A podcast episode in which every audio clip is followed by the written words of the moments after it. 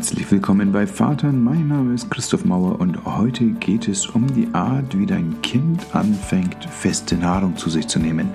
Das Baby-led Weaning.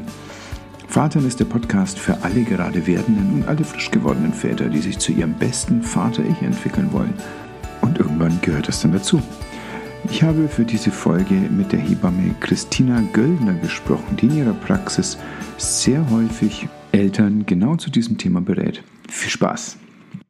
Kannst du vielleicht in, in drei Sätzen griffig erklären, was das englische komische Wort Baby-led Weaning bedeutet? Genau, also Baby-led Weaning heißt wörtlich übersetzt babygesteuerte Entwöhnung. Und wir haben dafür im Deutschen einen Begriff, der heißt Beikost nach Bedarf.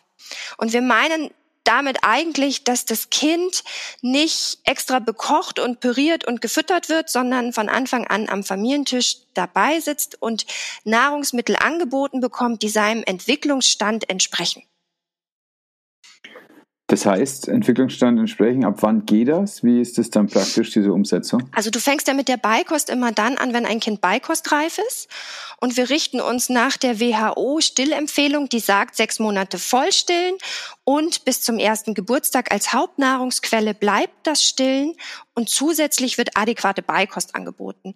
Und Kinder sind unterschiedlich beikostreif. Es gibt Kinder, die sitzen mit dreieinhalb, vier Monaten da und wollen was zu essen haben. Und dann gibt es Kinder, die erst mit zehn Monaten so richtig loslegen. Da kann man tatsächlich diese Abstimmung, dieses Gefühl der Mutter gut nutzen, weil die Frauen kommen und sagen, jetzt ist es soweit. Ja, die sehen das. Manche brauchen so ein bisschen Hilfe, dass man ihnen sagt, du, das Kind sollte mit wenig Hilfe auf dem Schoß sitzen können, weil dann wissen wir, ist die Wirbelsäule aufgerichtet. Das hat auch was mit dem Verdauungstrakt zu tun. Dann ist der bereit. Na, das Kind klaut dir das Essen vom Teller, sag ich immer. Ne? Du siehst es dann schon, weil es greift danach und steckt es sich in den Mund. Du kannst es gar nicht verhindern. Genau. Also wir gucken dann individuell. Und was kriegen die Kinder dann? Also ist ja eher nicht das das Steak oder die Bratkartoffel, sondern genau. es muss ja irgendwie so vorbereitet werden, dass das für genau. das Kind auch passt, oder? Genau, dass es fürs Kind passt. Und das meiste, womit ich anfange, weil das ja auch oft so um den Zahnungszeitpunkt rum ist, dass ich den Frauen empfehle, ihnen mal so ein Stangensellerie in die Hand zu drücken. Weil da kann man nicht viel abbeißen, das schmeckt lecker grün, da kann ich mir so richtig schön über die Zahnleiste ziehen, ja, und meine Zahnschmerzen beruhigen und ich habe einen Geschmack und was zu entdecken in der Hand und ich kann es gut greifen. Du kannst ja. gut kühlen, das ist ja auch für die Zahnleistung ganz angenehm. Genau, und du kannst es aus dem Kühlschrank holen. Das lieben die Kinder, ja, auch dass man damit so viel spielen kann und machen kann. Du kannst aber auch mit gekochtem Gemüse in so Pommesform starten. Also mit Pommes. Oder Pommes. ja, wenn du willst, auch mit Pommes. Nein. Ah, ja, ja, ja, klar. Eher die gekochte Karotte. Mhm. Ja, eher die gekochte Karotte oder Zucchini oder ein Fenchel was gerade Kürbis. Kürbis ist super, weil das kann man ganz toll am, am Gaumen zerdrücken. Oder schon in der Hand. Ja, also ich sehe es ja auch so ein bisschen vom Feeling her möchte ich nicht haben, dass das Kind irgendwie sich einen großen Bissen abbeißen kann und der dann hinten drin steckt. Also es muss irgendwas sein, was mit dem Gaumen zerdrückbar ist. Verstehe ich richtig? Äh, ja, genau das. Und was ich da aber wirklich praktisch finde zum Anfang, ist dieser Stangensellerie tatsächlich. Ich hänge mich immer sehr an dem auf, weil die dann das erste Mal wirklich ausprobieren können, was kann ich mit den Händen machen, was kann ich im Mund machen. Ich kann keine großen Stücke abbeißen. Ich habe aber was zum Hantieren und Auslutschen. Also das ist tatsächlich für mich immer so eine safe Variante, auch zu gucken, was macht das Kind überhaupt mit der Nahrung. Gibt es Kinder, die das doof finden? Mit dem Fingern essen und Sachen ausprobieren? Nein. Ich habe ein Kind erlebt in all den Jahren, was tatsächlich immer die Hände so weggenommen hat, den Mund aufgesperrt. Das hat nichts in die Hände genommen lange Zeit. Und wir haben sehr geredet und gedacht, was ist denn los? Weil das war ich nicht gewöhnt. Ja, alle Kinder lieben es, Dinge in die Hand zu nehmen und zu entdecken ja, und sich in den Mund zu stecken. Das ist ja ihre Haupttätigkeit, um mit der Zunge zu fühlen. Das ist eigentlich ein ganz natürlicher Bewegungsmechanismus, der da ausgenutzt ja, wird. Ne? Ja, ja, ja, dieses Hand in Mund kennen wir alle. Da geht erst die Hand in den Mund, dann fangen die an, ihre Hände anzugucken, dann fangen sie Dinge an, in den Mund zu stecken. Das heißt, Essen in den Mund stecken ist immer für jedes Kind passend. Ja.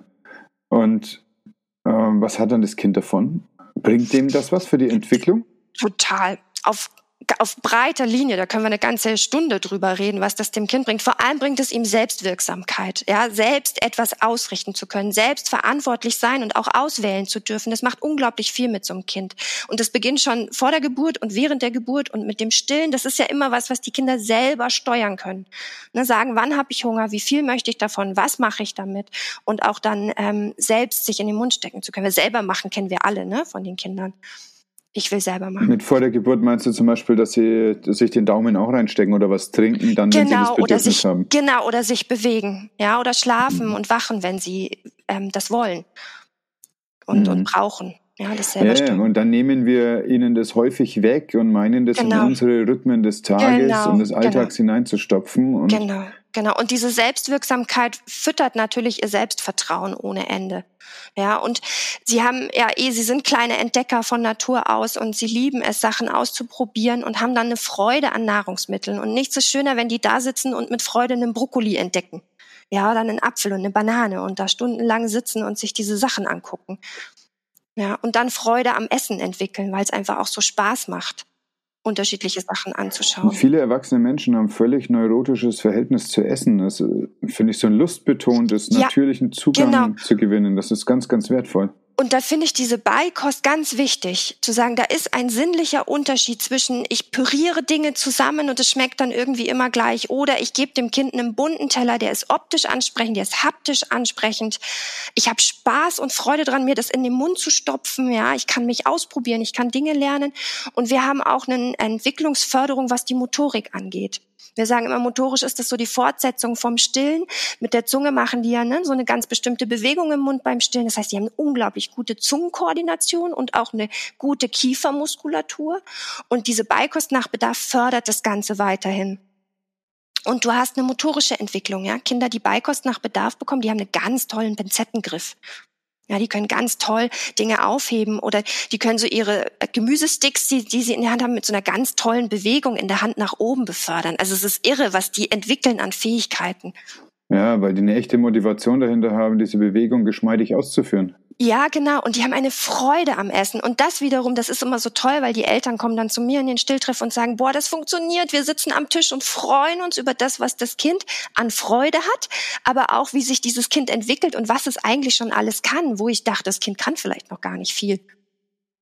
Ja, also es ist auch eine Bindungsförderung.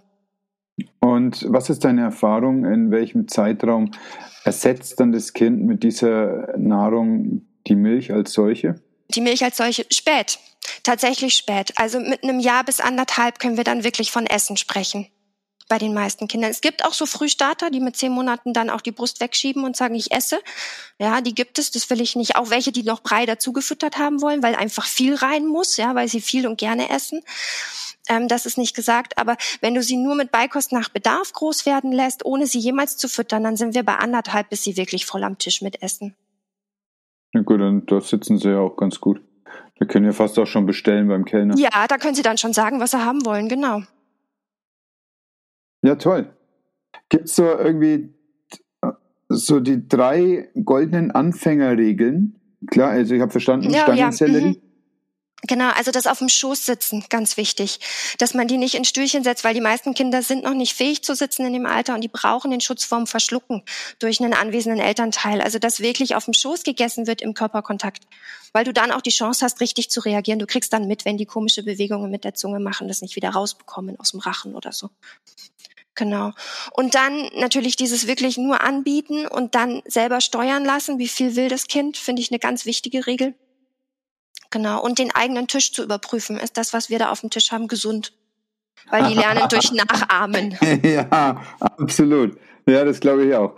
Äh, damit setzt es äh, bei vielen Leuten äh, das erste Mal ein, dass sie drüber nachdenken. Auch Jonathan Safran Foer hat ein ganzes Buch drüber geschrieben, über Essen, als er mit seiner Frau schwanger wurde und sie überlegt haben, was geben wir denn dem Kind später? Was ist denn angemessen für ein Kind, was heranwächst? Genau, ja muss nicht jeder jetzt gleich ein Buch draus schreiben, aber einmal kurz zurücklehnen und reflektieren, was wir da so den ganzen Tag in uns reinschieben, das ist, glaube ich, ein sehr guter Impuls.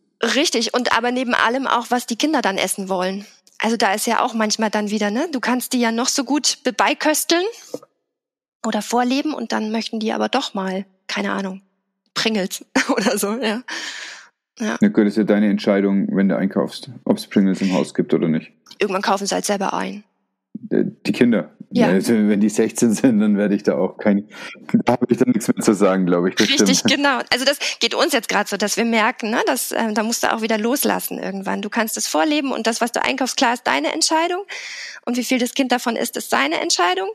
Das finde ich, hat der Jesper Juhl immer so schön formuliert. Der hat immer gesagt, deine Verantwortung ist, was du einkaufst und die Verantwortung des Kindes ist, wie viel es davon essen möchte und wann. Mhm. Ja. Das ist schön, ja, dass da die Verantwortlichkeit so ein bisschen klar genau. ist bei dem, der es dann auch ausführt. Jeweils. Genau. Und das ist auch das Schöne an der Beikost, dass man wirklich sagen kann, Kinder haben und dürfen die Verantwortung dafür tragen, was sie essen wollen.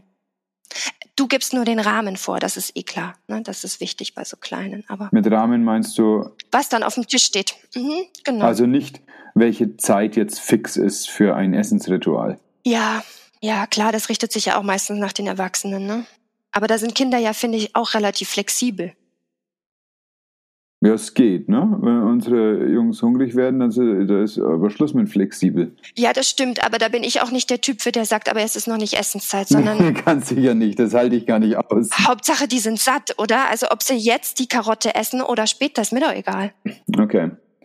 Also das ist letztlich auch dieses bedürfnisorientierte, ja. was du da als Konzept einfach durchziehen würdest, also ja, oder als total. sinnvoll erachten würdest, durchzuziehen. Finde ich total sinnvoll und sehe ich auch, wie, wie erfolgreich das ist. Mhm. Also wie gut du da auch ein gutes Gefühl in den Familien hast, wie wohl die sich damit fühlen, die Frauen, ja, und wie, wie, wie stark die werden und stolz sind und sich freuen. Mhm. Weil die Selbstwirksamkeit auch da ermächtigt wird? Ja, genau. Selbstwirksamkeit und aber auch dieses wirklich hinzusehen, was kann mein Kind denn alles schon und auch Vertrauen in diese Fähigkeiten zu entwickeln und in dieses Kind. Ja, ich muss nicht die sein, die vorgibt, wann was gegessen wird, sondern das kann mein Kind durchaus. Ja, und ich darf auch weiter stillen. Also das treibt auch viele um, dass sie nach teilweise vier Monaten dann erzählt bekommen, sie müssen jetzt mit Brei anfangen und langsam abstillen. Ja, wo sie sagen, na ja, aber jetzt läuft's ja gerade erst mal gut. Warum soll ich denn?